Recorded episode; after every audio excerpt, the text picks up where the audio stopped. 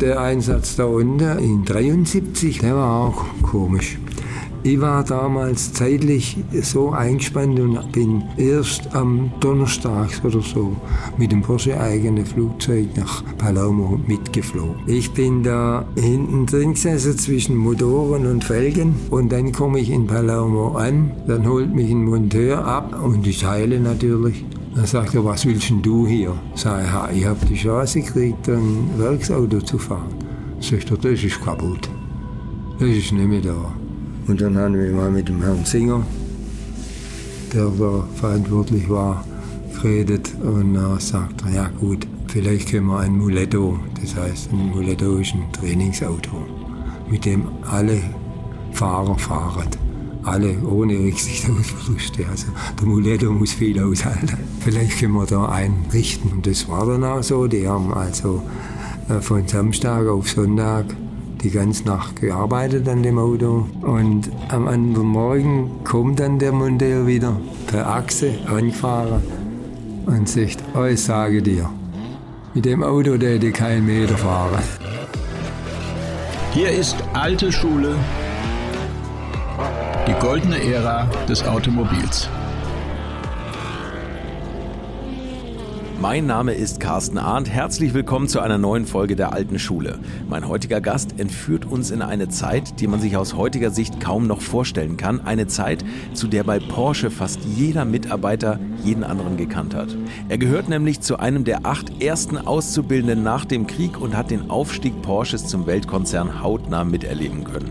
Sein Traum war es aber eigentlich immer, hinterm Lenkrad eines Rennwagens zu sitzen. Und wie ihm das gelungen ist, das erfahrt ihr in dieser beeindruckenden Zeit Zeitreise mit meinem heutigen Gast Günther Steckkönig. Auf der Solitude Rennstrecke, die nahe Stuttgarts, außerhalb Stuttgarts liegt, das ist ein, eine, eine normale Straße, äh, eingebettet in Wald und Wiesen, also auch landschaftlich wunderschön. Mhm. Und ähm, gleich nach dem Krieg äh, mein Vater war auch ähm, im Krieg acht Jahre lang und als er zurückkam, hat, äh, ich denke, das war 50, 51, 52, haben die ersten Solitüderinnen wieder begonnen, mit natürlich mit Material, das äh, schon sehr vom Krieg noch äh, behaftet war. Äh, aber auch das war hochinteressant. Und da hat mich mein Vater mitgenommen. Mhm. Und da sind wir hin als Zuschauer. Und ähm, sowohl auch, auch Motorräder haben mich da interessiert. Und äh, ich erinnere mich noch, dass bei den Autos, da war die Marke Veritas, äh, eine begehrte, tolle Marke. Mhm. Und äh, fuhr auch Karl Kling, der ja auch im Raum Stuttgart lebte. Ähm, und da ist man also mit Begeisterung hingegangen. Und wenn man jetzt von dem Folgerennen damals spricht, muss man auch dazu wissen, dass das für Stuttgart eine Riesenveranstaltung war. Mhm. Da war in der Nacht vom Samstag auf Sonntag, äh, wo das Rennen dann stattfand am, am Sonntag, keine Polizeistunde. Da war also in Stuttgart die Hölle los, wenn man so will. Ja. okay. Die Menschen waren da auf den Beinen, in allen Kneipen war irgendwas los. Und ähm, diese vielen Menschen oder viele von diesen Menschen sind dann im Morgengrauen zu Fuß Richtung Rennstrecke gepilgert Aha. und sind dann äh, zum Rennbeginn eben da gewesen. Aha. Was vorher, auch in den Trainingstagen schon passierte, ist, dass viele an den Hängen zur Straße, zur Rennstrecke runter, an den Hängen wurden mit Pickel und Schaufeln äh, wurden Sitzgelegenheiten eingegraben in die Erde und äh, damit man dann äh, dort auch einigermaßen sitzen kann. Mhm. Viele haben sich auf Bäumen etabliert also das war ein Bild gewaltig. Und bevor, äh, äh, den Tag bevor oder auch manchmal zwei Tage vorher, wurden diese Plätze schon bewacht, auch bei Nacht. Von dass die nicht am, am, Sonntagmorgen plötzlich belegt werden, okay. von den Falschen. Das, also das so zum Drumherum an der Geschichte. Und was dann jetzt für mich speziell als jungen Burschen, ich war damals 16, äh, interessierte war, wir sind immer mit einer kleinen Gruppe äh, jungen Leute nach dem Training zum Beispiel zum Fahrerlager gegangen. Mhm. Und man kam damals noch viel leichter ins Fahrerlager rein als heute. Ja, es war möglich. auch so jemand da, der aufpasste, aber ja. das ging einfach noch viel besser. Und dann konnte man zu den Fahrern hin mit denen auch sprechen. Die haben sich auch die Zeit genommen und haben einem was erklärt. Das war oftmals auch Fahrer und Rennfahrer in einer Person. Also das war für mich faszinierend. Die sind damit, auch im Training, sind die nur, haben kurz ihre schmierigen, öligen Hände abgewischt und der Helm auf und dann wieder fahren und probiert. Und das, das hat mich sehr, sehr beeindruckt. Hatten Sie da einen besonderen, waren Sie Fan von Karl Kling zum Beispiel? Oder ja, da? Karl Kling und bei den Motorrädern waren damals die Zweikämpfe äh, NSU gegen BMW, NSU mit Heiner Fleischmann. Aha. Auf einer 500er Kompressor, das war ein schweres, brutales Motorrad. Und der Schorsch Meyer bei BMW. Ja, okay. Die zwei haben da immer gekämpft gegeneinander. Und auch die Seitenwagenleute, also das ist nach wie vor für mich heute noch faszinierend. Beeindruckend, ne? Ja. die veranstalten, ja, ja. muss ich auch sagen, Seitenwagen ist dann Ja, also was die da, das sind, das sind schon Sportler, also die, auch der Mann im, im, im Seitenwagen, der, der turnt der da rum, das mhm. ist gewaltig. Ja, stimmt. Auch die Motorradfahrer heute, äh, die meine ich, sie bringen mehr körperliche Leistung wie ein Formel-1-Fahrer.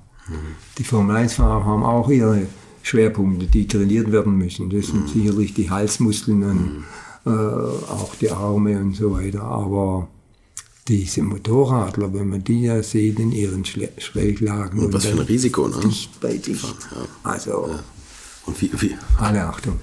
Ja. ja. So, das war also so der Beginn Solitude drinnen. Da fing es dann an, ja, wie könnte ich denn, wie könnte ich denn da eigentlich auch, wie könnte ich denn da auch reinkommen irgendwie?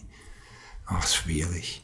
Jetzt habe ich äh, damals die, äh, nur die mittlere Reife gemacht, habe dann aufgehört. Ich bin zwar versetzt worden, ich hätte weitermachen können, aber ich habe gesagt, nein, ich, ich lerne einen Beruf jetzt, ich will was lernen. Das war aber auch schwierig. Ich habe also in den ganzen namhaften Firmen in Stuttgart, auch als, auch, als Mechaniker und so weiter, äh, Bewerbungen rausgelassen und habe ein, fast überall Aufnahmeprüfungen gemacht. Meistens äh, also bestanden, aber leider haben wir doch keinen Platz und so. Und dann kam die größte Weiche, die dann gestellt wurde. Das war ich habe hab erfahren, dass Porsche auch äh, Lehrlinge aufnimmt. Und dann habe ich mich da beworben und das hat funktioniert. Da habe ich äh, einen Platz bekommen und ich war einer der ersten acht nach dem Krieg. Wir sind acht Lehrlinge okay, ja. gewesen die eingestellt wurden ja. nach dem Zweiten Weltkrieg. Linge war vor ihm. Richtig, vor genau. Der hat das da wieder ja, ein bisschen wieder aufgebaut. Vorher, der war ganz am Anfang, ne? Der Herbert Linge. Und, aber damals war Porsche auch noch eine kleine Firma. Wie viele ah, Mitarbeiter ja. hatten die? 400, 500? Ah, ja, 400 bis 54, ja. Ich kann sagen, ist vielleicht leicht übertrieben, aber die hat man fast alle gekannt. Ja, das glaube ich. Das also man ich. hat die Leute gekannt. Hm. Und wir haben in dem Werk 2, das ist heute noch das Werk 2, da war die Produktionshalle für die 356er. Mhm. Und in dieser Produktionshalle hat man die Lehrlinge in eine Ecke, hat man die Werkbänke der Lehrlinge, der acht Stück, in eine Ecke gestellt. Mhm. Äh, ich muss, kann ruhig dazu sagen, dass, äh, dass man noch gar nicht so sehr äh, auf Ausbildung eingestellt war. Mhm. Ähm, aber sie haben es getan und da bin ich froh drüber. Mhm. Und äh, wir hatten damals äh, leider durch einen Verkehrsunfall unser Meister, der Meister war nicht da, er, er hat also, war eben verletzt. Und dann haben wir das nächste Glück gehabt, äh, zu dieser Zeit war der Herr Bott, der spätere äh, Entwicklungsleiter in Weissach, der hat spontan von sich aus gesagt, also solange der Meister nicht da ist, mache ich mit den Lehrlingen einmal in der Woche einen Werkstattunterricht. Okay. Und das war auch toll. Ja. Und er hat sich ungeheuer um uns gekümmert und hat, äh, also da haben wir auch eine ganze Menge gelernt. Und bei mir muss ich sagen, das kann man ruhig auch offen sagen, die Verbindung zu Herrn Bott, die äh, hat gedauert bis zu seinem Tod bei Mhm. mir. Toll, oder? Wenn man so als Lehrling anfängt und das so lange hält. Ja, Ne? und das war toll. Ja. Er hat zum Beispiel äh, eines Tages gesagt, ähm, ich schaue, dass ich einen VW-Bus kriege und dann fahren wir zur IAA. Wir acht, alle miteinander. Das hat er gemacht. Sind wir da zur IAA, hat, viel erklärt natürlich. War einfach toll. So, jetzt habe ich also dieses, jetzt bin ich mal schon bei Porsches drin gewesen. Jetzt geht's weiter. Ja, was, wie mache ich jetzt weiter? Jetzt habe ich schon dort versucht, Kontakt zur Rennabteilung aufzunehmen. Es gab eine Rennabteilung, auch sehr klein, in einem äh, mit, mit Maschendrahtzaun eingekastelten Platz im Lager unten und ist mit Spanplatten zu, also man konnte nicht reinsehen und ähm, reinkommen gleich gar nicht. Also da könnten nur der Renningenieur und, der, und die Mechaniker rein. Und jetzt hat die Lehrlingsabteilung hin und wieder, und das fand ich auch toll, wir haben unser Ausbildungsprogramm gemacht natürlich mit die ganzen Grundkenntnisse mit Bohren, Pfeilen, Meißeln, äh, Hämmern und alles, das haben wir alles durchgezogen. Aber wenn es Not an Mann war, hat man auch die Lehrlingsabteilung für die Produktion eingesetzt. Okay. Und das hat uns auch gefallen. Wir sind ja. gebraucht worden plötzlich. Und äh, wie gesagt, Produktion war in, in Sichtweite neben uns und da ist man schnell eben dann auch, hat man die Lehrlinge eingesetzt. Und Trennabteilung ist auch mit Aufgaben gekommen. Und da habe ich ähm, äh, das Glück gehabt, ich habe mal eine Aufgabe gekriegt aus der Rennabteilung. Und zwar, äh, da hat man noch die, die Super 90 Motoren, also die, die Käfermotoren. Ja, ja. Die hat man da noch äh, auch in den Speidern eingebaut. Und da kam, auch das erwähne ich jetzt einfach, der Rolf Widerich, der vielleicht auch äh, schon ein bisschen Bekannt, das bekannt ist ja der, der mit James ist Dean verunglückt ist, ne? James Dean Ja. den Unfall hatte, ja. Äh, der war ein guter Rennmonteur übrigens, der Widerich. Ähm, und der gut, der hat auch, da hören Sie sicherlich auch ganz schlimme Geschichten über ihn, die gibt es natürlich auch. Ähm, aber die erwähne ich jetzt, das gibt's, aber er war auch ein wirklich ganz hervorragender Mechaniker. Und schnell und gut und also gut. Und der kam mit zwei Zylinderköpfen unterm Arm und sagt, du musst du äh, diesen Brennraum möchte ich so haben, dass du dich, wenn du fertig bist, drin spiegeln kannst. Boah, jetzt muss, ich muss mich anstrengen. Und es ist mir auch gelungen. Die haben nachher Richtig geglänzt, ja. Mit, mit, zuerst mit groben Pfeilen, dann immer feiner, feiner, feines äh, Schleifpapier um, mit dem Daumen. und, ähm, und jetzt kommt das Wichtige an der Sache. Als das fertig war, kam der, äh, haben wir ihn raufgerufen, die, die waren ja unten im Lager und äh, da sagt er, nimm mal einen Zylinderkopf in den Arm und lauf hinter mir her. Dann ist er mit mir in die Rennabteilung gelaufen. Dann habe ich dort alles gesehen, was zum Moment läuft dort. War für mich das Allergrößte. Beeindruckend. Ja, was stand da? 55 Spider? Das sind die zwei, zwei graue, grau lackierte 55er Spider, die ja als zunächst als Straßenfahrzeuge gebaut wurden, nicht, nicht, nicht gleich als Rennfahrzeuge. Straßenfahrzeuge und die zwei waren für ähm, Automobilsalon Genf in Vorbereitung. Die standen da auf, zwei, auf vier praktisch nebeneinander. Das war großartig.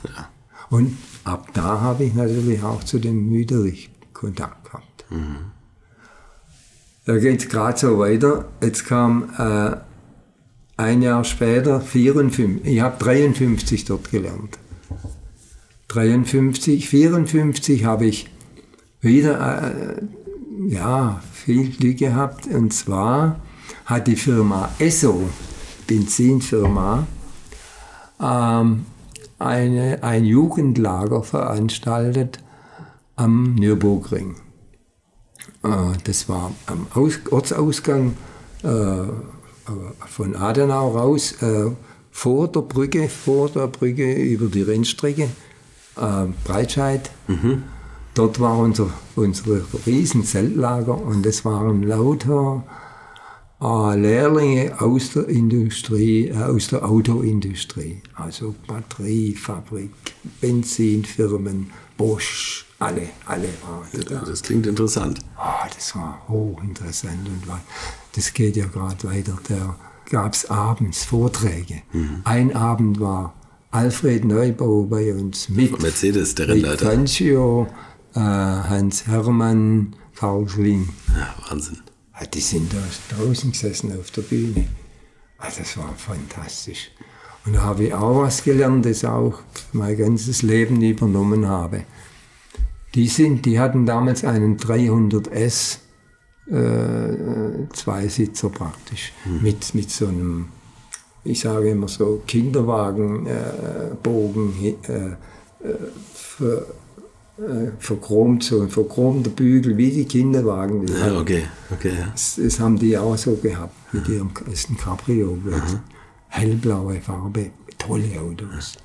Die sind morgens, wenn sie zur Rennstrecke hochgefahren sind, super diszipliniert, langsam und wie sich's gehört für, für eine Ortsdurchfahrt, sind die da hochgefahren. Ohne Spektakel, ohne Theater. Und das habe ich mir gemerkt. Ich habe gesagt, so kann man es auch machen. Und äh, das habe ich dann in Zukunft auch immer so betrieben. Also ich habe auch immer die Leute später, wenn ich, ich war ja sehr viel am Nürburgring tätig, und ich habe immer den Monteuren und allen Beteiligten gesagt, das Haus Porsche fährt dort oben anständig und wir wollen nicht zu den Rowdies gehören, die da durch die Ortschaften brettern, wo, wo Kinder laufen und alles. Das nur nebenbei, da ist der, das Ja. war also der Besuch. Und dann habe ich ein, äh, es klingt manchmal wie, wie Märchen, aber es sind Tatsachen. Dann gab es einen Quiz dort in diesem Zeltlager und äh, den, da habe ich auch einen, einen ersten Preis gewonnen. Und zwar war das eine Runde mit dem 300 SL mit dem Karl Kling auf der Nordschleife. Ja, Das gibt's ja nicht. Den Sie als Kind angehimmelt haben an der Solitude, Ja. sind Sie mit dem gefahren. Ja. Das war meine allererste Runde Nürburgring. Und da muss ich, kann ich nur dazu sagen, ich habe ja gar nicht gewusst, wo es da hingeht. Ich habe das Wegfahren da, also Start- und Zielbereich, den, den hat man ja im Kopf dann. Und dann, ab dann wusste ich am Ende nichts mehr. Nur die lange Gerade wieder, die, die, Die war, ah, jetzt, jetzt Höhe, müssen wir ja. dann wieder da sein. Unglaublich. Ja, das glaube ich. Aber das, also, das kann ich mir richtig vorstellen. Also meine erste Nordschleifenrunde war mit Sabine Schmitz, Ah, ja. die leider schon verstorben ist, Leider, mit, ja. mit dem M5, mit dem BMW Ringtaxi. Und auch da war es für mich so. Also die Einfahrt und dann ging das ab Ja, und ich habe gedacht, das kann nicht angehen. Ne? Ist alles, ist natürlich normal, aber. Ja, nee, aber, das ist, ist beeindruckend, oder? aber unglaublich. Wenn man damit so einem fährt. Ja. Und mit dem Wagen auch noch, ne? Ah, ja. Ein 300 SL. Ja, ja. So, jetzt ähm, es, beenden wir die Lehrzeit. Die, die habe ich normal äh, eben durchlaufen. Dann bin ich nach der Lehre, äh, habe ich noch äh, im Blickfeld vielleicht eine Technikerschule oder was. Habe ich gedacht, also irgendein bisschen was sollte ich vielleicht schon machen. und äh, dann habe ich noch ein, ein, ein technisches Zeichnen gemacht, äh, eine Zeit lang in, im Konstruktionsbüro bei Porsche. Da war ich öfters mit dem, mit dem äh, Porsche Junior, mit dem äh, Buzzi, also mit dem äh, Ferdinand Alexander Porsche zusammen. Also der ist Designer ne? Jahrgang. Und leider auch schon früh verstorben. Und dann habe ich auch noch mal zu Daimler reingeschaut, auch ins Konstruktionsbüro, in die Motorenabteilung. War auch genauso hochinteressant. Da war ich bei einem, in einem riesen Saal mit, mit lauter Doktoren und Diplomingenieure und der Chef war der, äh, ich weiß nicht, Direktor Benzinger. Ah, ja, okay. Benzinger hat Ja. auch viel Veröffentlichungen im Motorensektor. Also der war äh, ein Spitzenmann auch dort. Und das war mein Chef sozusagen. Ich war, ja, äh, ich war ja nur ein äh, Praktikant dort. Aber was, was für mich maßgebend war, dieser Direktor Benzinger war mit ganz wenig Ausnahmen jeden Tag einmal an meinem Reißbrett. Und das, das war für mich was Besonderes. Ja, klar, Weil bei so großen der hat ja Abteilungen. keine Zeit, der Mann. Der, der muss ja weiß ich was alles machen. Die haben damals am Wankelmotor gearbeitet. Ja, und er war ein großer Fan davon, ein großer Befürworter vom Wankelmotor, glaube ich. Ne? Ja, ja. Benzinger. Ja, da hat die ganze Gruppe hat im Wankel gearbeitet. War nicht alles streng geheim, ist klar. Hat man einen Vertrag unterschreiben müssen, ist kein Problem. Und er war immer da, der hat immer genau gewusst, was ich mache. Also mit, mit Schlafen nebenbei ging da nicht. Der hat genau gewusst, wie weit ich bin, wie weit ich gestern war. Und, also, und das hat mich, das hat mich begeistert. Ja, das ist beeindruckend. Bei so großen Abteilungen ne? Ja. und bei jedem, Ja. dass er da vorbeikommt. Ja, und dann habe ich noch kurz mal, ja, kurz, ein Vierteljahr war ich in, in der Gießerei beim Daimler. Ja, da war ich in einer Druckgussmaschine tätig und habe versucht, so ehrgeizig wie die, dort, wie die dortigen Mitarbeiter sind, auch die gleichen Stückzahlen zu fertigen. das ist mir manchmal gelungen auch. Und, aber es war eine ganz knallharte äh, Zeit. Wir hatten damals eine Auergrippeepidemie in, in, in Stuttgart Okay. und Daimler hatte die Genehmigung, zwölf Stunden zu arbeiten. Von morgens sechs bis abends sechs. Und das war schon. Schon, schon ein ganz schöner Turn, ne? Ja, und die Nachtschicht, die war schon hart. Also abends 6 Uhr, dann die ganze Nacht. Und ich kann mir entsinnen, so um, um zwei nachts, da kommt so ein bisschen Müdigkeit auf. Und Ist da- ja auch gefährlich an den Maschinen, ja, ne? Da merkst du plötzlich, hey, jetzt reißt dich aber zusammen, du, äh, das machst du alles äh, automatisch. Und muss man sich selber wieder äh, aufrufen, sagen, ja, jetzt pass auf, das ist ja, das ist ja nicht einfach so. Nee, nee. Rumgespielt. Zwölf Stunden Schicht das ist auch körperlich anstrengend, ne? Ja, was es man da macht. steht di- direkt neben diesem Schmelztiegel da, wo es war gut warm war. Ja. Ja, das aber, das hat alles nichts geschadet, muss ich feststellen. Also Ausbildung und zusätzliche Sachen machen äh, sind nie verkehrt, glaube ich. Wie, wie, darf ich kurz da einhaken? Wie war das denn beim Daimler im Vergleich zu Porsche von der Firma her? Ich meine, Daimler war schon riesig dagegen eigentlich, ne? Aber Porsche war besser für mich, Ja, was familiärer, ne? viel familiärer. Ich sage Ihnen, bei Daimler war damals schon ähm, die Leute in blauen Anzug getrennt von den Weißen. Okay. Also so diese ganz klare Hierarchie. Und das fa- fand ich nicht gut. Weil keine Fakultät, weder die Weißen noch die Blauen, können ohne einander arbeiten. Die brauchen beide sich. Und wenn ich das dann so trenne, dass die in der Kantine woanders sitzen, das hat mir nicht so gefallen. Also so, so gesehen waren die, die, die Zeiten bei Porsche und die, die, vor allem auch die Anfangszeiten wunderbar. Also da gibt es nichts. Da hat man, es war ein tolles Schaffen. So, und jetzt habe ich den Techniker gemacht noch. Das war auch gut. Und dann ging die, ging die Sucherei an einer Stelle wieder los. Weil ich wollte natürlich gern zu Porsche zurück. Mhm. Und zwar sogar mit einem Sonderwunsch. In den Fahrversuch. Oha, okay, Betonung ja. auf Fahr. Weil jetzt kommt ja wieder das, jetzt kommen wir ja von der Solitude wieder. Okay. Und ja, es habe ein bisschen Geduld gebraucht. Und es hat aber dann geklappt. Ich bin, bin dann untergekommen und im Fahrversuch. Mhm. Und dann ging es dort los äh, mit vielerlei Aufgaben, was ich auch toll finde bei Porsche. Wir haben hier alles Mögliche gemacht bei Porsche. Und das, das war so interessant und so abwechslungsreich. Da bin ich sicher, da hat ein, ein junger Ingenieur bei, bei Daimler-Benz, der bearbeitet vielleicht ähm, Bremszange vorne rechts oder so. Mhm.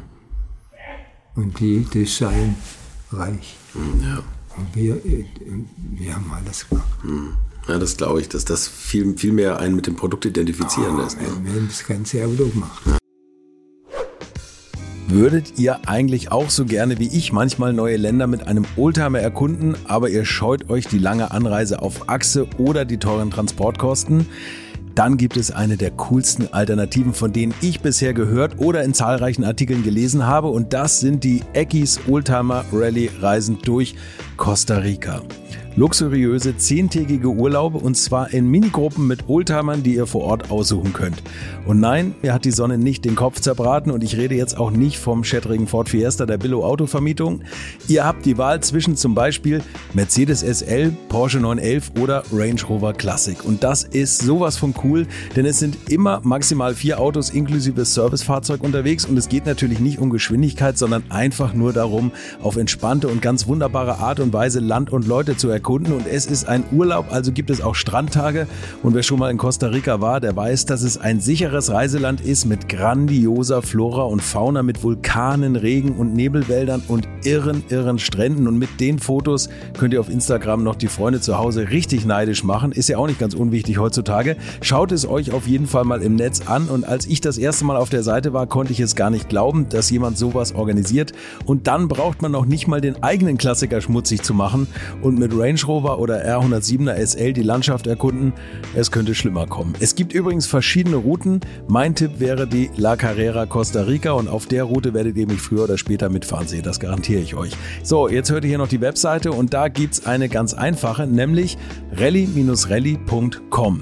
Und ganz wichtig, Rally wird hier R-A-L-L-Y geschrieben rally-rally.com. Am besten gleich draufklicken, Seite abspeichern und möglichst schnell buchen, denn es sind kleine Gruppen und Inga und Ingo, die das organisieren, sind wirklich mega nett und Ingo ist auf mich gekommen, weil seine Mitfahrenden immer alte Schule hören.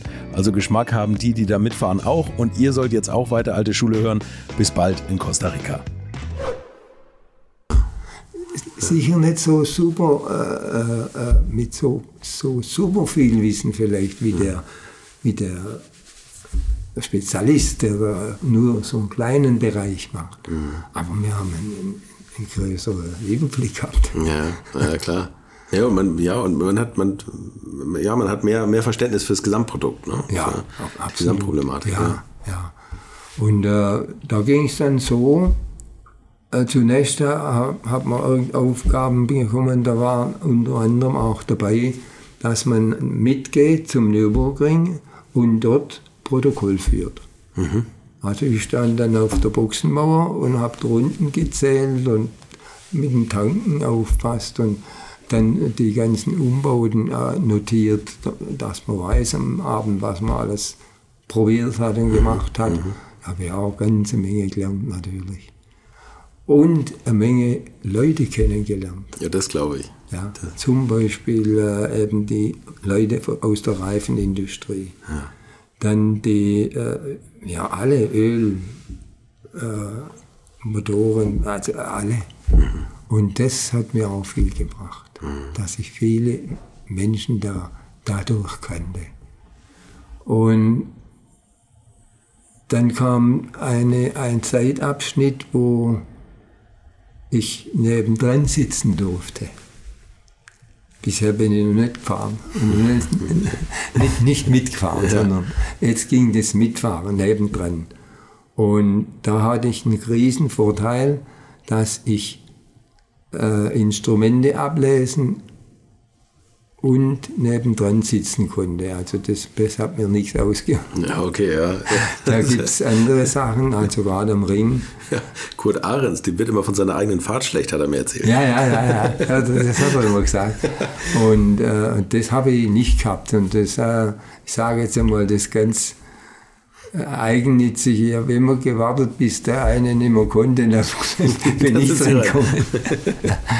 ja, und dann was man auch sagen muss, und das fand ich auch sehr gut, dass man nicht gleich als ganz junger Neuling in, weiß ich, in ein ganz starkes, schnelles Auto eingesetzt wurde und jetzt mach mal oder fahr mal. Das hat es später dann einmal eine gewisse Zeit lang auch gegeben. Mhm. Also es sind ganz junge Ingenieure, nichts gegen junge Ingenieure, das ist alles in Ordnung, aber die, ähm, die hat man einfach, die, die durften sofort fahren. Und das war nicht gut. Und das war bei, das war bei uns nicht. Und wir haben da einen, einen sogenannten Lehrmeister gehabt. Und das war Herbert Linge. Herbert Linge war, in, war die Person im Hause Porsche, der letztendlich bei einer Freigabe einer Versuchseinstellung oder bei der Freigabe eines ganzen Autos war seine, seine Beurteilung und seine Aussage ein ganz wichtiger Punkt. Mhm. Und genauso, ja, jetzt hat es dann schon so langsam mal begonnen, dass man, man hatte damals äh, als einziges eigenes Prüfung, Prüfgelände den, äh, das Kitbett in Weissach. Mhm.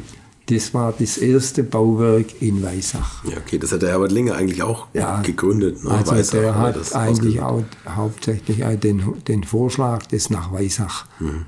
äh, zu legen, hat er eigentlich gemacht. Mhm. Ich sage Ihnen auch, dass, da gab es äh, eine, also äh, Tatsache war, dass man äh, mehr Raum braucht wenn man hier zum Fenster überall rausschaut. Ein bisschen zugebaut, ne? Ist alles ja. zugebaut. Ja. Und es hat sich sogar vieles durch Firmen, die dann weggingen, da in der Ecke äh, ergeben, dass man es dazu geholt hat mhm. jetzt. Aber das war sehr eng immer hier. Und da hat sich auch der Herr Porsche damals entschlossen, wir müssen jetzt ähm, äh, uns umschauen, wo wir noch was bauen könnten. Und dann hat man ihm einen Vorschlag gemacht in Münchingen, gleich da vor der Haustür ist es. Mhm. Ähm, da gäbe es also Ackerland, wo er, wo er haben könnte. Dann ist er da mit hinausgefahren, hat es angeschaut und hat er gesagt, also das ist so gutes Ackerland. Und so, äh, da kann man vernünftigere Sachen machen, als irgendwie Fabrik draufbauen. Das ist auch toll, oder? Das ja, zu sagen. Und sogar ja. gar nicht egoistisch zu sagen, super, Nein. das ist nah dran. Ja. Sondern, äh Nein, hat er gesagt, das möchte er nicht machen. Das gute, die gute Erde, das will er nicht machen. Ja. Und dann kam Herbert Linge, sagte, ja, Herr Porsche, würden Sie auch nach Weissach rausziehen? Dort wachsen nur Disteln und Steine. Und Herbert Linge ist in Weissach geboren, ne? der ja, kannte die ganzen Ecken da. Ne?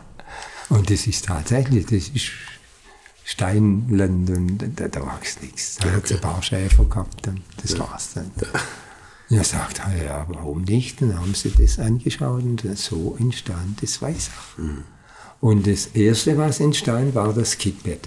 Und wir sind von hier aus, immer, wenn man was probieren wollte, sind wir dann mit zwei, drei Autos zum Skidbett rausgefahren. Mhm. Wir sind aber von hier aus auch viele, viele Versuche auf der Landstraße und auf der Autobahn gefahren. ja, wie man das damals gemacht hat. Ne? Ja, das war ja. war ja auch leer alles noch. Ja, ne? wenn man sich vorstellt, dass der Herr Willreth, der in der Reparatur die Rennautos betreut hat, der ist mit dem Spider da zu vorne raus auf dem Berg 1 und dann aus zur Autobahn. da, da, da, da habe ich auch auf dem Zeichenbüro geschafft. so hoch gekriegt jedes Mal. Der fährt wieder mit dem Spider da. Und, also, und so war es da, da ist man rausgefahren. Und da hat es schon langsam begonnen, dass man als junger Kerl gehofft hat, dass ein Auto zu viel war, dass der Junge den fahren könnte, dann aus von, von äh, Zuffenhausen nach Weissach. So langsam aber sicher. Und dann kam eine Zeit, wo, wo man äh, dem jungen Kerl auch kleine, einfachere Versuchsfahrten äh, selbst machen ließ oder auch Messungen. Mhm. Und so, ich will damit sagen, so hat man sich ganz langsam hochgekrabbelt. Ein bisschen Verantwortung übernommen dann. ne? Ja. ja. Und ich bin nach wie vor der Meinung, dass das richtig ist. Und äh, der, der Abschluss war dann, der Chef vom Herbertlinge, der hat dann gesagt, äh, fahr mal mit dem, da, ob man denn jetzt, das geht, ob man den fahren lassen kann. Dann sitzt der Linge neben mir und wir fahren. Und da sind wir, so redet ja nicht viel. Und äh, da sind wir heimgekommen. Dann fragt der Chef, ja, was ist jetzt? Ah, den kann man fahren lassen. Und Herbert Linge, das muss man auch sagen, der war, galt schon so als streng. Ne? Also der hat schon immer genau hingeguckt, glaube ich, oder? ja. Ne? also so, das war nicht. Ja. Der, ja. Ja, und dann, das war dann eigentlich ein ganz wichtiger Punkt. Jetzt durfte man selbst fahren. Unsere Aufgabengebiete sind nach wie vor querbeet gegangen. Ich, bin auch mit zu, zu Rennstrecken mit, auch zur Betreuung. Ich bin in Korsika mit gewesen. Also ich habe mit der Rallye ein bisschen zu tun gehabt. Ich bin in Le, in Le Castellet sehr viel gefahren, Versuche. Okay. Ja, aber jetzt äh, habe ich immer noch keine Lizenz gehabt, die man brauchte damals, um richtige Rennen zu fahren. Um die Lizenz zu bekommen, musste man damals fünf äh, erste bis dritte Plätze haben. Oder glaube drei, drei Goldmedaillen bei Rallyes oder sowas. Aber das waren auf Geschwindigkeit-Rallyes oder, oder Ganz Orientierungsrallyes? kleine Veranstaltungen. das, ich habe ja kein Geld gehabt. Ja, eben, eben, das ist da ja auch schon teuer. Ne? Und ich habe mein erstes, äh, äh, das hat mir der Herr Falk sogar empfohlen, äh, in Schotten, das ist bei Gießen, rund um Schotten, das war eine Motorradrennstrecke. Aber das auch Schotten ist vergleichbar mit der Solitude, also Straßenkurs, toll, toller Kurs. Die Hälfte Berg hoch, die Hälfte Berg ab. Und da sagt er, da könntet Sie mit dem, mit dem Käfer fahren. Ich habe einen Käfer gehabt. Sie haben Käfer, ja, okay. Haben Sie den ein bisschen heiß gemacht? Nein, Käfer. nichts. Gar nichts, Originalkäfer, serienmäßig, okay. ja. Und äh, das Einzige, was ich hatte, einen Satz Rennreifen. Das war erlaubt. Den habe ich gehabt. Äh, und da bin ich dahin. Sechs Stunden Schotten hieß es. Und da musste man also gleichmäßig fahren. Das ist ja Uhrmacher, Uhrmacher. Ich mag ich eigentlich nicht so, aber was macht man nicht alles? Und ähm, da, musste man immer in, weiß ich, in, der 100 oder in der 10. Runde und in der 20. Runde äh, auf 0 Sekunden über die Ziellinie fahren. Und ich habe also da wenig äh, mehr ausgerechnet und ich bin so schnell ich nur überhaupt konnte mit dem Auto gefahren, vor allem bergab. Bergab, das ging. Die Bergaufstrecke, da konnte ich nicht mehr Apfel und alles mögliche. Und dann äh, habe ich immer unten, habe ich immer gemerkt, bei den speziellen Runden steht eine ganze Gruppe mit ihren Autos und, und wartet dort. Denke ich, was, was, ist, was ist das? Und die haben äh, einen, ein Zeichen, eine Markierung, weiß ich, eine Bananenschale am Baum. Wussten die, von der Bananenschale bis zur Ziellinie brauche ich so und so viele Sekunden. Ah, okay. Und dann haben die das vor, vorher einen Vorsprung rausgefahren gehabt und dann mussten sie warten und dann sind sie da genau drüber gefahren. Und ich bin dort immer vorbei, voll, was halt der Käfer ging. und ich habe eine Goldmedaille gewonnen damals. Und das das schon haben gelohnt. also auch die, die Wartenden haben da auch dann mich angesprochen. Die haben mich gefragt, sag mal, musst du so, musstest du so verrückt an uns vorbeifahren immer dort, wo wir gestanden sind? Da sage ich, ja, sonst hätte es nicht geklappt.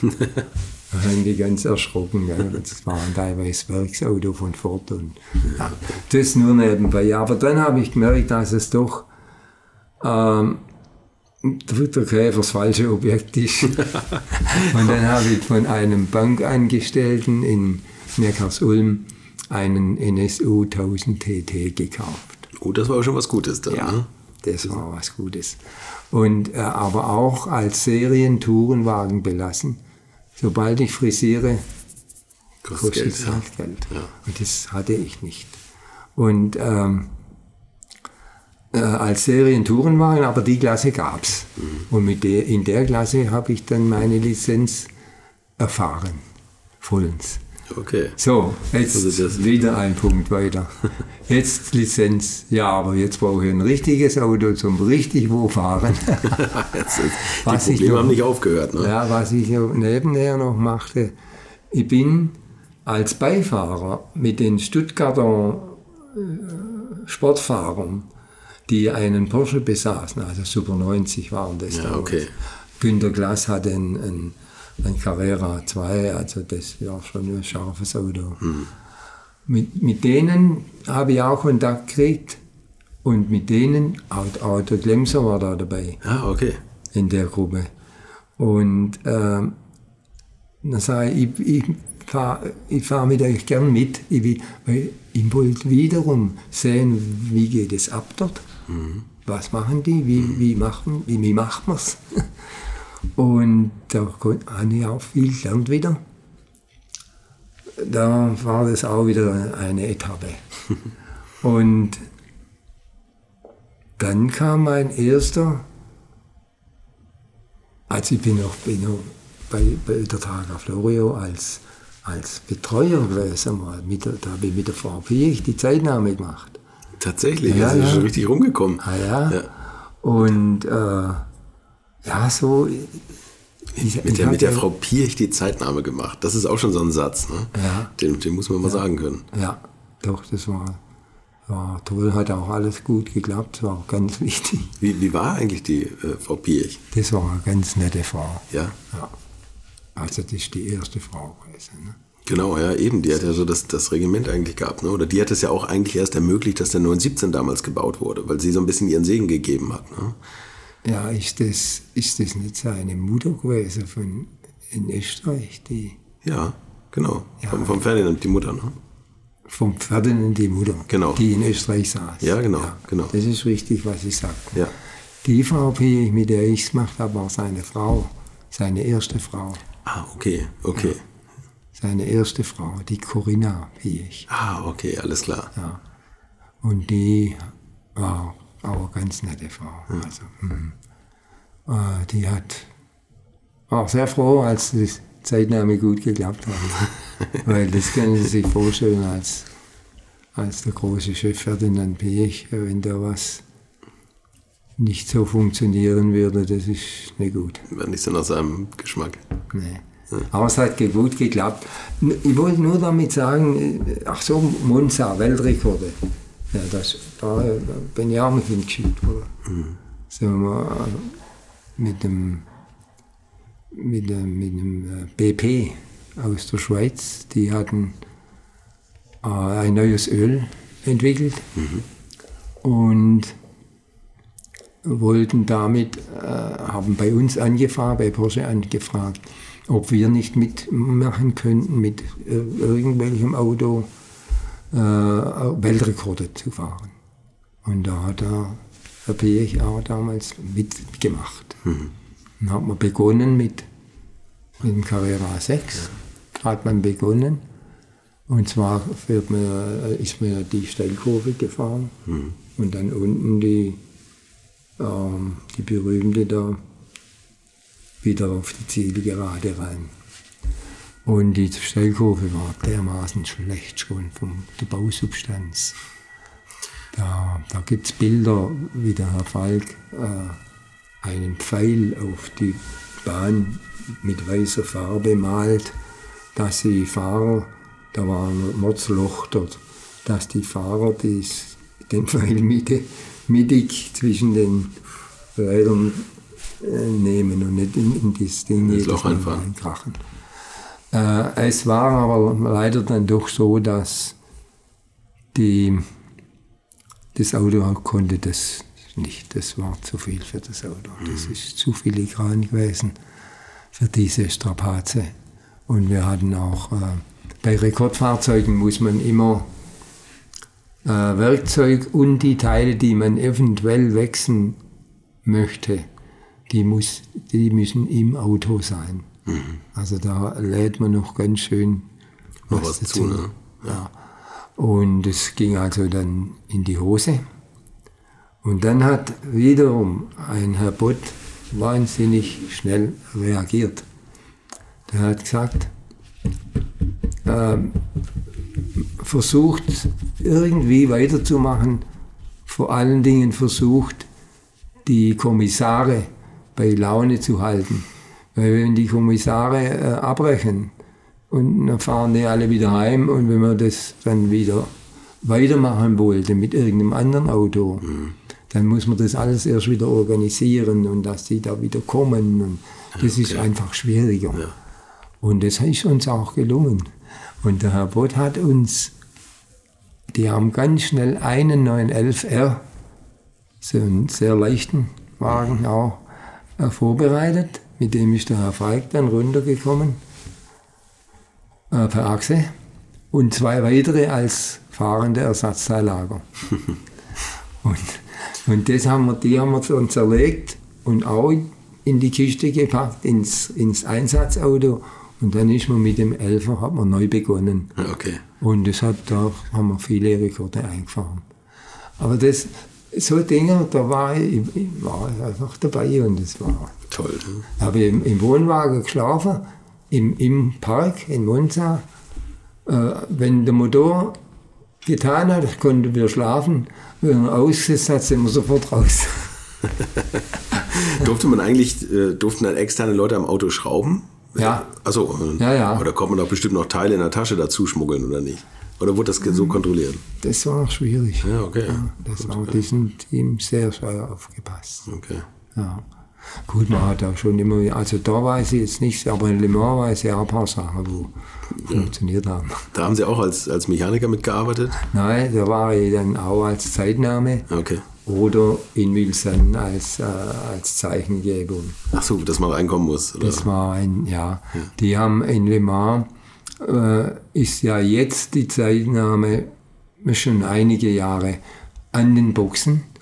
Damals, zu meiner Zeit, da war die Zeitnahme und die gesamte Zeichengebung in Mülsan. Das ist eine rechtwinklige Kurve nach der langen Gerade. Äh, Und dort hat äh, jede Firma äh, eben ihre Tafeln und ihre Leute aufgebaut gehabt. Wir haben zum Schluss so einen Galgen gehabt zum Ausfahren und Ja, okay. zeigen.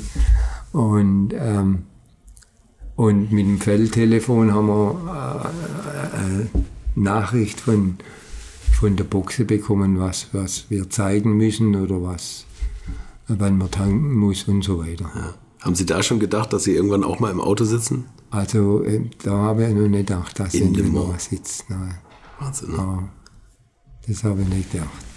So, jetzt, äh, das sind jetzt, ich meine, da kann man, und da, das ist unglaublich. Ja. Sie merken ja, ich komme da in alles Mögliche. Ah, herrlich ist ja auch Also nicht das- mehr jetzt sauber sortiert eigentlich. Ich bin immer gern für eher sauberes Sortieren. Ja, das ist super, ja. ja, und ähm, jetzt, äh, jetzt kommen wir in die Phase, wo ich meinen ersten Werkseinsatz bekommen habe. Und zwar beim 84 Stunden Nürburgring Nord plus Südschleife Marathon de la Route. Marathon de la Route. Das ist ja auch so ein Rennen, was man sich heute gar nicht mehr vorstellen kann. Ne? Und da habe ich einen Sitzplatz bekommen. Äh, da saß im, im ersten Auto der Herbert Linge, äh, Dieter Glemser. Ah, wer saß da noch mit? Der Krausen, glaube ich. Und bei mir saß äh, der Arthur Blank, ein Schweizer, und äh, Hans Schuller. Das waren Rallyefahrer. Ein drei Auto hatten wir, ein Auto haben wir leider verloren durch technischen Defekt. Und äh, am zweiten Auto, muss ich sagen, hat der Herbert Linge unterwegs mal die Einspritzpumpe selber entliftet. Also alle Achtung. Ja. Und dann ging es auch wieder weiter. Also das ging dann schon. Ich meine, mit dem Werkzeug und was er unterwegs hatte, äh, konnte man dann schon ein bisschen was machen. Und dann gab es noch bei Marathon de la Route einen, also ein ganz pfiffiges Reglement. Das Reglement, also das war toll. Das war zum Beispiel, musste man in den letzten zwölf Stunden so viel Runden fahren wie in den ersten zwölf. Ah, okay. Okay. Also nach 84 Stunden. ja. ja. Muss man ja schon ein bisschen drüber nachdenken. Ja, genau, okay. Also da, da, muss man, äh, ist man da taktisch am Anfang langsamer rangegangen? Ah ja, Schon, ne? Ah, ja. Dass man nachher das Auto dann rüberschiebt. Ah ja, das ist, das ist, wir sind da taktisch schon rangegangen. Wir sind da, das kommt nicht beim zweiten Einsatz. Das, ist das erste, also das hat recht gut geklappt. Mit welchem Wagen sind Sie da gefahren? War das, Das der sind- 914? Nein, nein, das war der 911. Der 911, okay. Ja, das war ein 911 äh, mit äh, hydropneumatischen Federbeinen an der Vorderachse. Das heißt, wir hatten vorne äh, Feder und Dämpfer in einem, also auch keine Drehstäbe mehr. Okay. In welchem Jahr war das? Äh, 68. 68, ja. Mhm. Okay. Und äh, ja gut, ich habe gedacht, gut, da ist man in Lüttich gestartet. Lüttich war auch Abnahme, da ist man in Lüttich gestartet, gestartet da hat bereits äh, die Währung begonnen, also da sind auch Blitzer gestanden unterwegs. Man musste auch da vorschriftsmäßig auf der normalen Straße umfahren. Das hat schon zur Veranstaltung gezählt. Und nachts um eins hat äh, Juan Manuel Fangio das Feld gestartet.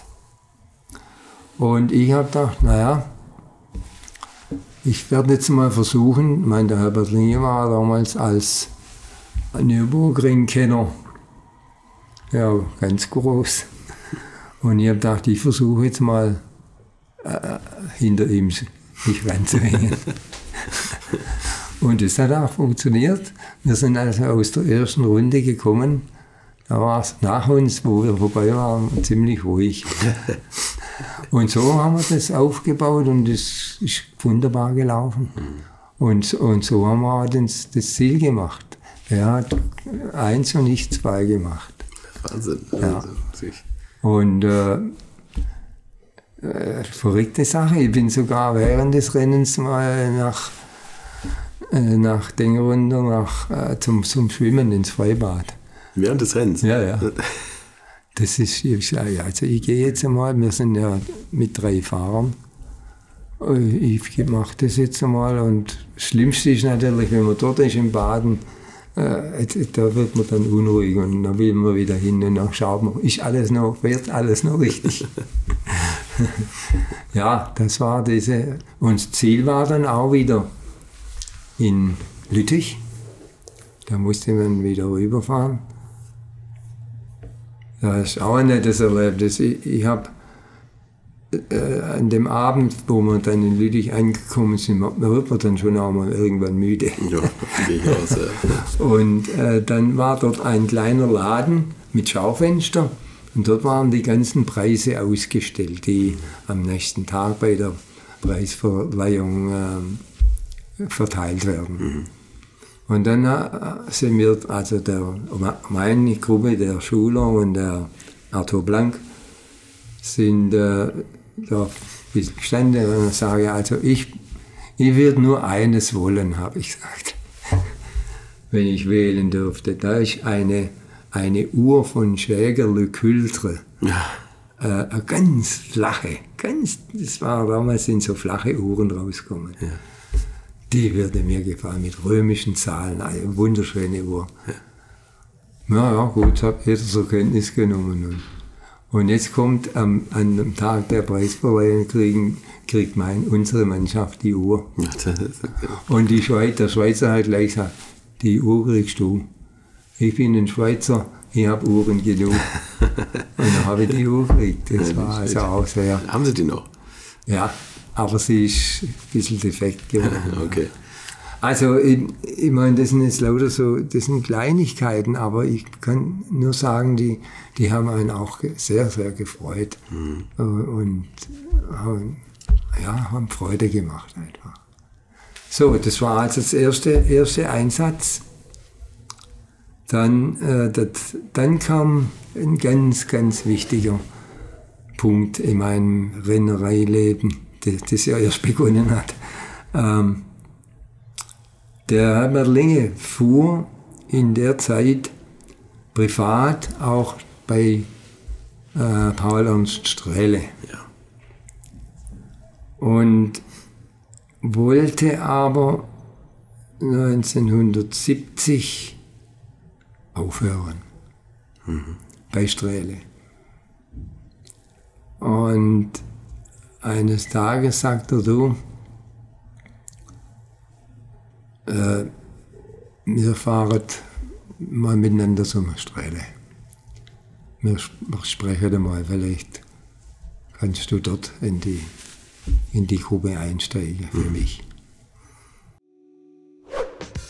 Ich möchte euch noch meinen Partner dieser Folge vorstellen und das ist die Firma Kali.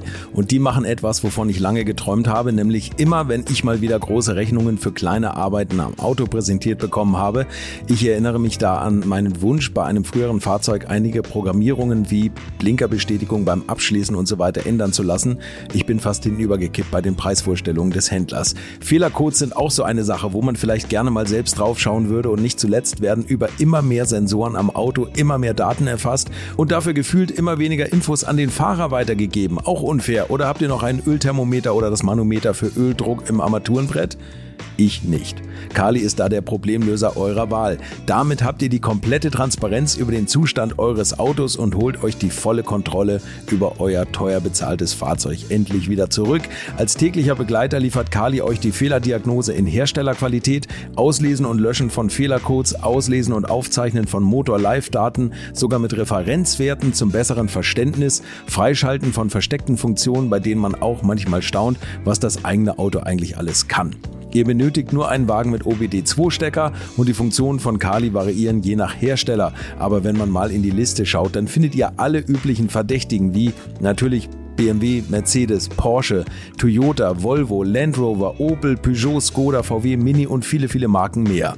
Alles lässt sich bequem über eine iPhone- oder Android-App steuern. Es gibt eine kostenlose Version, mit der ihr Basisfunktionen nutzen könnt und eine Lizenz speziell für eure Automarke oder bei Interesse auch für alle Automarken. Und wenn ihr jetzt 15% sparen wollt, dann nutzt den Gutscheincode Alte Schule in einem Wort geschrieben. Einfach Alte Schule bei der Bestellung im Gutscheinfeld eingeben oder klickt auf den Link in den Shownotes, damit der Code automatisch angewendet wird. Alle Infos zu den Marken, zu Funktionen und Preisen findet ihr im Netz unter www.mykali.de. Kali wird mit C geschrieben. Und wie gesagt, den Link zum Rabatt auch nochmal bei mir in den Shownotes. Und so war's. Wir sind zu Strähle. Strähle hat, haben, haben wir uns unterhalten und sagt er, also gut, dann machen wir das. Dann bist du jetzt bei uns fertig. Hat der Herbert Linge das damals auch entschieden, dass Sie bei dem Marathon de la Route mitfahren? Das weiß ich nicht. Ich glaube, da war der Herr Boot auch mit beteiligt. Okay, aber es war ja schon ein offizieller Porsche-Einsatz eigentlich. Ne? Ja, das war ein offizieller. Das war mein erster offizieller. Und das hat aber, glaube ich, dem Ferdinand Piech nicht gepasst. Ne? Der, muss, der hat mal... Das ist ein bisschen später gekommen. Am Anfang hat er noch nicht so, aber das ist aufgekommen. Das wissen Sie. Das ist bekannt, oder wie? ja, ja, ich Das das, ist bekannt, ja. Erzählen Sie es gerne mal. Also ich habe das nur mal gehört. Ja, es war so, dass äh, der Herr Piech der Meinung war, dass Werksangehörige nicht Rennen fahren sollten. Sein Argument war, ähm, ein, einen Rennfahrer kann ich kaufen, einen guten Techniker nicht so ohne weiteres. Das war sein, sein, und das ist auch bei Linge dann eingetreten. Ja, einerseits Genau. Kompliment, andererseits... Ja. Ist auch bei Linge eingetreten. Der, hat, der hat ganz klar gesagt, Herr Linge, Sie können jetzt sich entscheiden. Sie machen Rennfahrer weiter.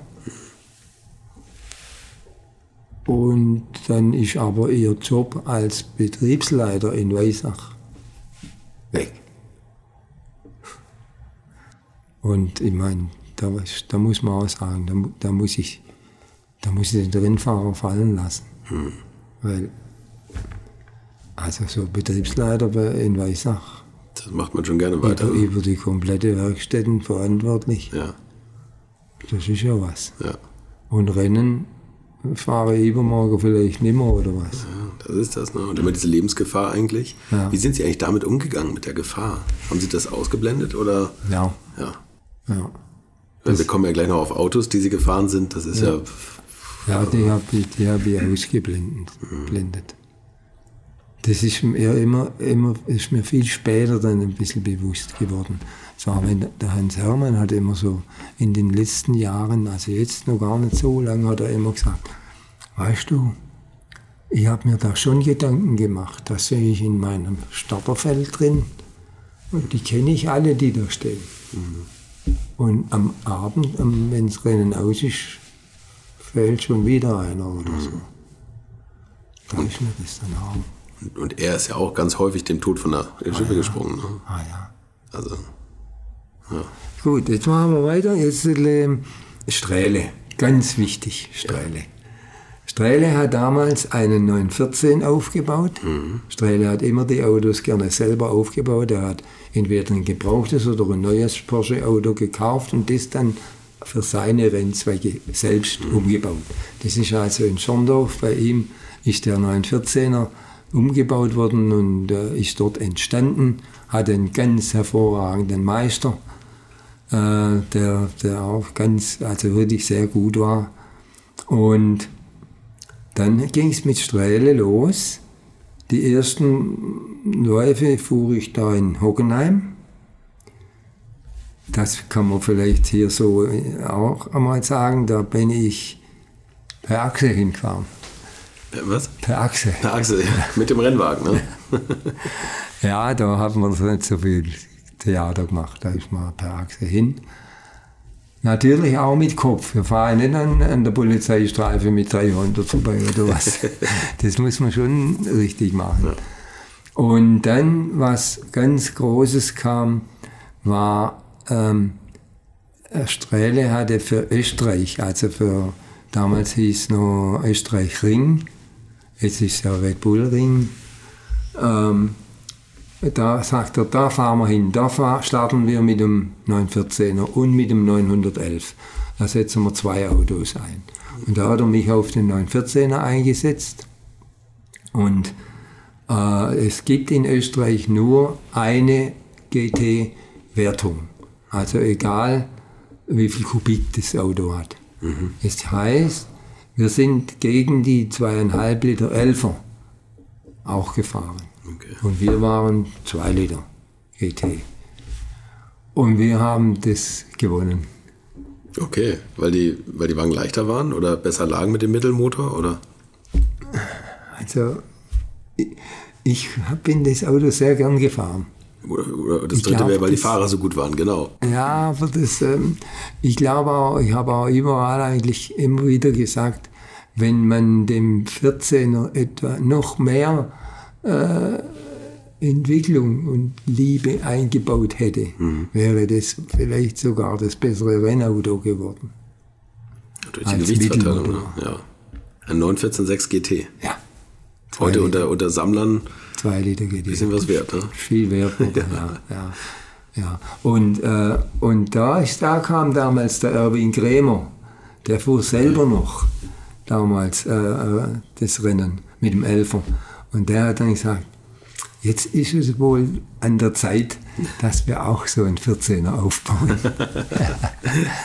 ja, das war auch ein tolles Erlebnis. Ich bin mit dem, äh, mit dem Prinz Verfried von Hohenzollern gefahren mhm. ja, damals. Den hat der Strähle da irgendwie in den, den Zug abgeholt oder was.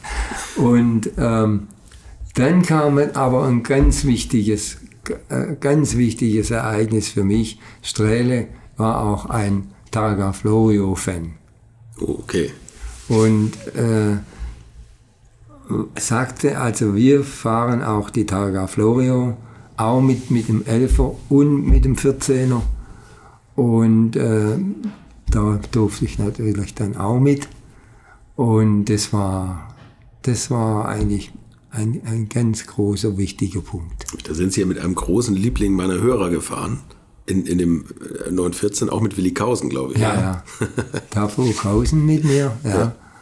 Und ähm, ja, da gehört, da gehört zur Targa Florio gehört eine ganze Menge dazu. Da gehört dazu, das sind andere Menschen. Die sind so begeisterungsfähig, die Menschen. So Menschen habe ich vorher bei Rennen hier noch nie gesehen. Mhm. Unglaublich, wie die, ja, wie die fanatisch sind und, und wie die äh, eifrig sind und also unglaublich. Und wie die die Strecke säumen, ne? Das ist ja, ja rundherum, ja. es stehen überall die Leute in den Dörfern und ah, machen da ein Riesenfest draus, ne? Die sind eher, wie man gesagt, ich fahre ich fahr durch lebende Leitplanken. Hm. Die, das sind der Fiat 500er, Vespas am Rand, das sind die Leitplanken gewesen. Und die, die stehen, die standen, die haben ein Vertrauen gehabt, die, die haben nie geglaubt oder gedacht, dass wir auch mal rausrutschen können. Da stehen die am Rande, unglaublich. Und ich weiß nicht, wie das ausgegangen wäre, wenn wirklich einmal was passiert wäre. Weiß ich nicht, das kann ich nicht sagen. Aber die Begeisterung, zum Beispiel der Nino Vaccarella, das ist äh, der, der Schullehrer aus Palermo. Mhm. Und der ist auch ein schneller Mann, der ist Ferrari und Alfa Romeo und so, also schnell. Da war eine Allee, da war an jedem Baum mit weißer Farbe von oben nach unten Nino draufgeschrieben. Mit Großbuchstaben. Wenn man da durchschaut, wird noch Nino, Nino, Nino, Nino. Wahnsinn. Dann die Landschaft dort. Die, das ist so schön. Da, ich erinnere mich, da gab es einen Kleefeld aus roter Klee. Das hat man im Rennauto gerochen. Tatsächlich so. Das war so schön. Also wirklich. Und was wir sonst noch alles auch an Freundlichkeiten erlebt haben. Wir, haben immer morgens trainiert, um vier aufgestanden und trainieren, weil ich habe gedacht, um Gott, oh Gott, das lernt man ja nie, 72 Kilometer. Alle möglichen Hilfsmittel mit, was weiß ich, Strommasten und Plakatsäulen und alles Mögliche in sich reingezogen da. Und dann sind wir da morgens gefahren äh, bis zum Frühstück und ähm, dann zum, über die Mittagszeit sind wir wieder gefahren. Strelle hat gesagt, und ihr fahrt jetzt wieder, obwohl es da irre heiß war. Ja. Sagte, ihr fahren jetzt, der Italiener isst am Mittags, der, der speist und ihr fahrt, dann ist die Strecke nicht so voll. Also richtig, schon streng. Ist aber gut so. Und nach einem solchen Frühstück, nee, nicht vor einem Frühstück, haben wir mal gesagt, ich bin ja mit dem Giulio Pucci gefahren. Mhm. Das ist der, der Sohn von dem, äh, äh der damals, sein Vater hat mal das Targa auch gewonnen mit dem 904. Das war sogar mit dem Dieter Schmidt. Dieter Schmidt ist bei, bei Strele den Elfer gefahren. Dann sagt er, weißt du was, jetzt, äh, jetzt frühstücken wir mal in, in Colesano. Einfach so. Dann, dann ist, aber wo? Also, fragen wir jemand. Dann ist da ein älterer Mann gelaufen, im blauen im Arbeitsanzug. Haben wir den angesprochen so mit, ja, Englisch, Deutsch, Italienisch gemischt. Schau gegangen, der wusste genau, was wir suchen. Dann hat er gesagt, das ist kein Problem. Ich laufe jetzt vor euch her. Ihr fahrt ganz langsam mit dem Auto hinter mir. Ich laufe vorne. Schon das, gell? Das ist. Und ähm, dann macht er so ein kleines Kaffee. Und da sind wir rein. Da sagt er, hier ist er auch schon mit dem Macarella gesessen zum Frühstück. Und dann haben wir gefrühstückt, dann hat er ein bisschen erzählt. Das, das war ein ganz intelligenter Mann. Der war ist zur See gefahren und der, der war schon gut. Ist Maurer, gelernter Maurer gewesen. Und ähm, dann wollte der noch am Ende unser Frühstück bezahlen. Das muss man sich mal vorstellen. Die Leute, die eh nichts haben dort. Ja, die sich gefreut haben, dass der deutsche Rennfahrer mit ihm frühstückt Ja, aber wahrscheinlich. das haben wir natürlich nicht ja. geduldet. Und, und er kam dann und sagte so, und jetzt ist, ab jetzt ist Feiertag. Jetzt ist Targa Florio. Dann kam der zur Abnahme an, nach, zu Start und Ziel im grauen Anzug. Aber hallo, aber schneegedolle grauer Anzug und hat da zugeschaut, was, was da abläuft. Was das für einen Stellenwert mal hat im Motorsport. Ja. Aus heutiger Sicht ist das so weit weg, das kann man sich gar nicht mehr vorstellen eigentlich. Nee, Das ist, es ist steril geworden. Also, das war tolle Erlebnisse. Ich habe noch viel mehr in der Hinsicht. Wir haben mit unserem Überrollbügel, äh, der, den ich als ONS-Zertifikat als, durch, als äh, in Ordnung hatte, haben die mir dort nicht abgenommen. Nein, haben sie gesagt, wir, wollen, wir, machen, wir arbeiten nach FIA und mit dem Zertifikat, das gilt nichts.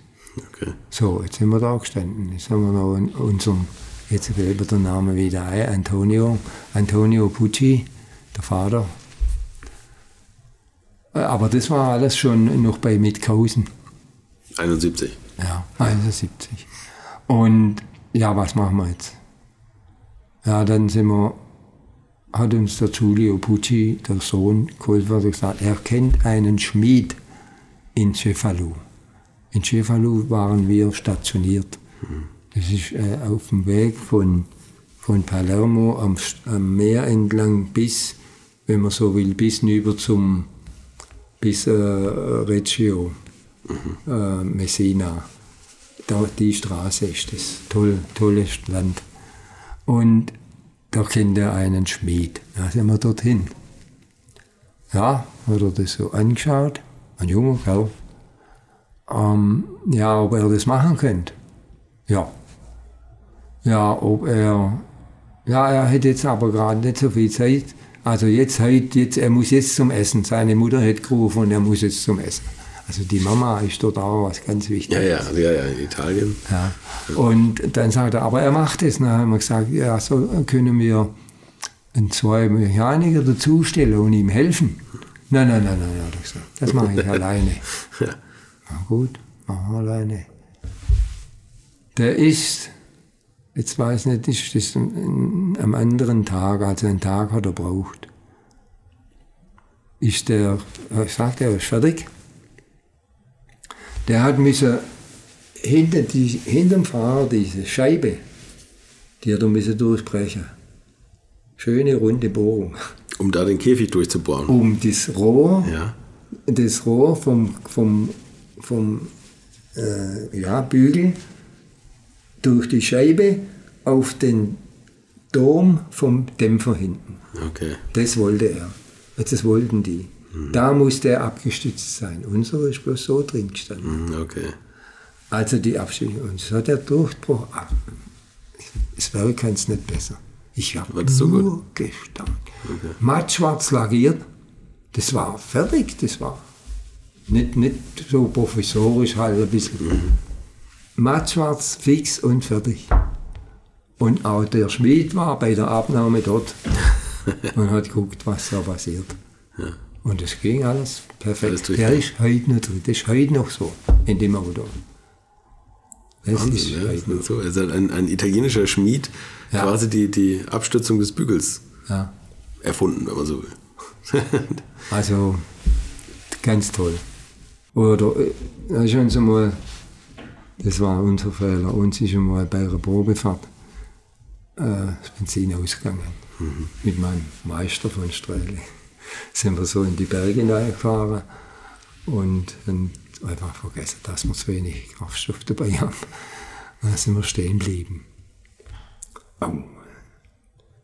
Ha äh, sind wir gestanden auf, auf der Straße äh, und dann höre ich so sportliche äh, Autoton.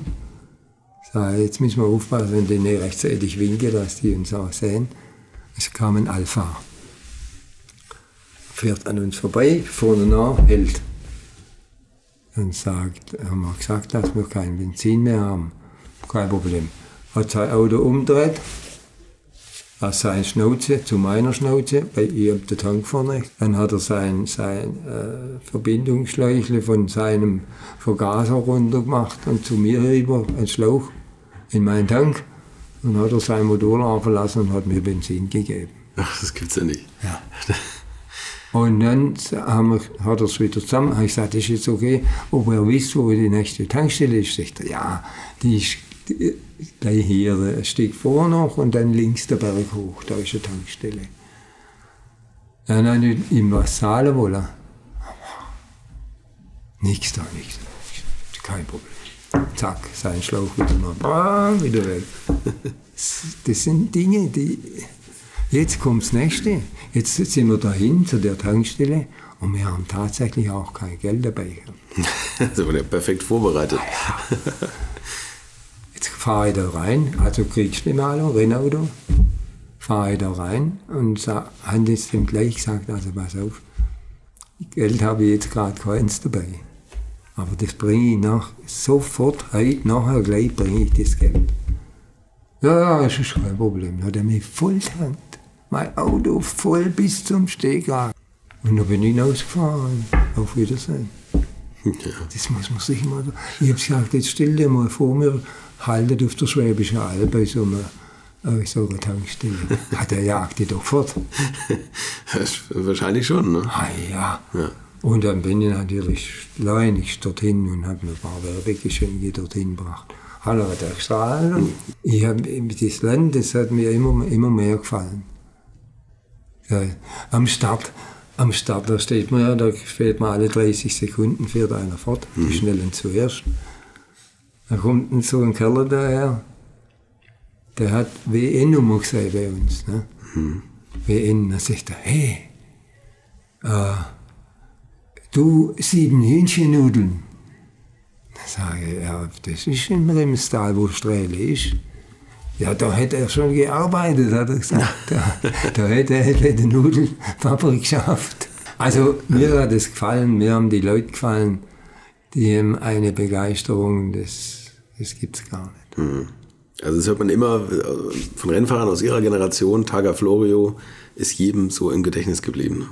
Ja, Als ganz besonderes Erlebnis und besonderes Highlight des, Ja. des Rennkalenders eigentlich. Ne? ja, Plus Nürburgring, plus vielleicht noch was anderes, aber Targa Florio von den Menschen her, ja, das ist schon die Begeisterung ja. besonders gewesen. Ich meine, ich hab noch, äh, das war also, das war äh, 71, 72 bin ich mit dem Elfer, mit der Strähle in den Elfer aufgesetzt.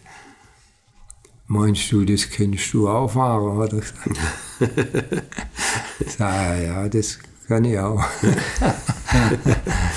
naja, war ein schönes Auto, gelbes Auto mit einem äh, Mordsstrählewappen auf der Haube. Das ist ganz bekannt irgendwie. Ich finde, man sieht das immer in so Autobüchern, ist immer dieses, dieses gelbe Strähleauto ist oft zu sehen. Ne?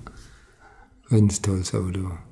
Und äh, Und sie waren ja auch erfolgreich da eigentlich, ne? Ich glaube Platz 3 1971. Also das 73, äh, 72 war ich äh, auch Sechster im Gesamten und Erster im Klasse, in der Klasse. Und 73 auch wieder Sechster und da, da war ich Gesamte nicht so, nicht so schnell. Aber 72 hatten sie noch einen Unfall, Doch, oder? Gesamte sechs. 72 hatte ich einen Unfall gehabt. Mit dem Elfer. In der letzten Runde. Das darf man niemand sagen. Aber das hat Strähle toll. Also, ich bin, das ist so, da war ich an vierter, vierter Stelle. Da hat der Kinder Jendrich schon gewartet vom Süddeutschen Rundfunk. Und, und ähm, die Sizilianer haben folgende komische äh, Geschichte gehabt. Die haben immer samstags nach dem, nein, samstags ist gar kein Training, da wird das Auto gerichtet. Samstags haben die noch einmal äh, an verschiedenen Stellen gesplittet, frisch. Das heißt, die erste Runde, sowieso die erste Rennrunde, musste man ungeheuer vorsichtig sein, weil man ja nicht wusste, wo liegt der Split. An welcher, ja, an welchem Abschnitt. Und der Split, der wird dann im Lauf des Rennens von der Ideallinie runter gefegt, sozusagen. und sammelt sich aber da am Rand. Richtig häufelt er sich an. Ja.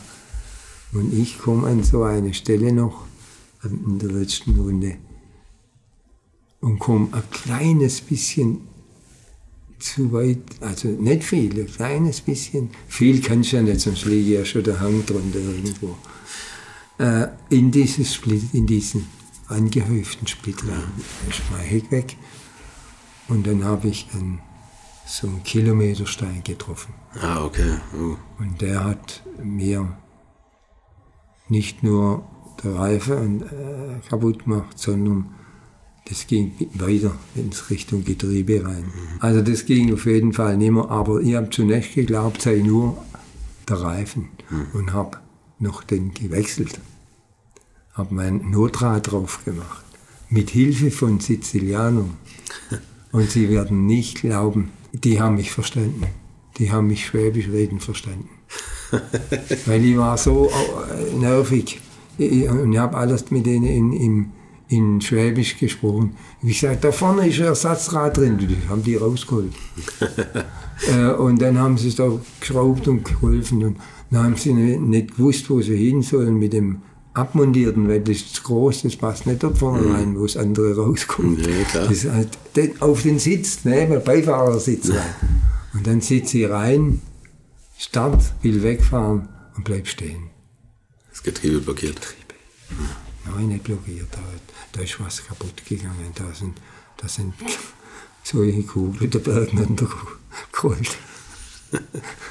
oh, da war ich total fertig. Total. Und äh, da war es dann auch so, die wollten natürlich, da ist gleich einer da gewesen, der hat mich in sein kleines Häusle holen wollen auf seinem Grundstück und da hat er ein Sofa und er hat zum Essen da. Und dann sage ich, äh, ich gehe nicht von dem Auto weg. Mhm. Weil das hat nachher keine Batterie und kein Lenkrad mehr und nichts mehr. Das ist gar nichts nicht mehr. aus, nicht aus, vielleicht aus stehlen wollen. Nee, das aber aus Sensation. Ja, ja, genau. Das mache ich, das zerlege die. Ja. Sage, das kann ich nicht, ich muss beim Auto bleiben. Und dann kam, und das hat mich natürlich ein bisschen aufgemuntert wieder. Dann kam die Mannschaft, Strehle, aber lang, es hat lang gedauert. Und alle strahlen und strahlen und strahlen zusammen. zusammen wieso spinnet ihr jetzt? Ihr könnt doch nicht fröhlich sein, wenn, wenn ich da rausrutsche. Ah, was, sagt er, du bist Klassensieger und Sechster im Gesamtklassement, was willst du überhaupt? Obwohl sie die Runde nicht zu Ende ja, fahren konnten. Ja, die zählen okay. da wohl, haben da zählt die Gesamtkilometer. Kilometer, ja. ja. Das haben die da gewertet irgendwie. Mhm. Und dann habe ich gedacht, naja, dann habe ich ein bisschen versöhnt. Ich habe noch einen Tag voller, voller Pokal gehabt. Aber es hat mich sehr, sehr geschlaucht, bis heute. Ja, und dann kam ein dritter Einsatz, also Targa ist für mich immer noch. Das glaube ich. Und jetzt kam ein dritter, äh, 73, das war ein Werksauto wieder. Also hin und wieder ging ja doch was. Ja. Ich habe aber bei der Targa auch für das Hausbursche viele äh, Hilfsdienste während des Trainings zum Beispiel geleistet. Mhm. Wenn da ein 908-3 auf der Strecke stand mit einem Blattfuß, dann bin halt ich mit dem Rad in meinem Beifahrersitz zu dem hin und dann hat man das gewechselt dort. Mhm. Und so solche Sachen. Wenn das nicht der Fall ist, dann steht er draußen. Ja, da hat Porsche eigentlich noch von profitiert, ne? Ja, dass natürlich. da einer von Porsche mitgefahren Vielleicht hat es auch geholfen, dass vielleicht hat der Herr da ab und zu mal Auge zugedrückt, ich weiß. Er hat ja genug davon profitiert eigentlich. Ja, ne? ja. Auch mit Herbert Linge, da haben sie auch genug Erfolge eingefahren. Ne? Und sie waren ja, das ist ja das, das Besondere aus heutiger Sicht, sie waren ja immer montags wieder normal beim Arbeiten. Ne? Ja, ja. Also da ah, gab es ja, ja, nicht, dass man gesagt hat, jetzt mache ich mal vier Tage Urlaub, sondern Nein. sie gleich wieder an der Werkbank gestanden. Ne? Ja. Äh, jetzt der Einsatz da unten äh, in 73 war, der war auch komisch. Ich war damals zeitlich so eingespannt und bin erst am Donnerstags oder so mit dem Flugzeug, mit dem Porsche eigenen Flugzeug nach Palermo mitgeflogen. Oh, okay. Ich bin da hinten drin gesessen zwischen Motoren und Felgen in dem Flug Flieger und nach Palermo und dann komme ich in Palermo an. Dann holt mich ein Monteur ab mit dem Bus, mit so einem Kastenwagen und die Teile natürlich. Dann sagt er, was willst denn du hier? Ist ein bisschen ein witziger Kerl. Sag ich, ich habe die Chance gekriegt, ein Werksauto zu fahren. Sagt er, das ist kaputt. Das ist nicht mehr da. Sag ich, bitte? Jetzt hat er mein Giulio Bucci, mein zweiter Mann, hat auch scheinbar einen Unfall gehabt. Okay. Im Training. Ah, oh, da denke ich, ja, und jetzt. Dann ist man dann hin, heim, also heim nach Cefalou gefahren und dann haben wir mal mit dem Herrn Singer, der da verantwortlich war, geredet und dann sagt ja gut, jetzt schauen wir mal. Vielleicht können wir ein Muletto, das heißt, ein Muletto ist ein Trainingsauto, mit dem alle Fahrer fahren. Alle ohne Rücksicht auf Verluste. Also der Muletto muss viel aushalten. Aber vielleicht können wir da einen, den richten für sie. Ah, das wäre natürlich toll. Und das war dann auch so. Die haben also äh, von Samstag auf Sonntag die ganze Nacht gearbeitet an dem Auto. Da bin ich auch noch, da, da sitze ich auch noch dabei bis um zwei oder so. Und dann habe ich gesagt, so, aber jetzt, jetzt gehe ich und äh, mache es gut für uns.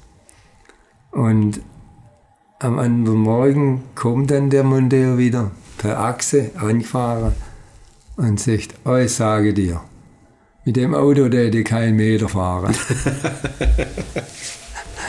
äh, hat das fährt nicht mal geradeaus, hat er gesagt. Sag jetzt, Werner, komm.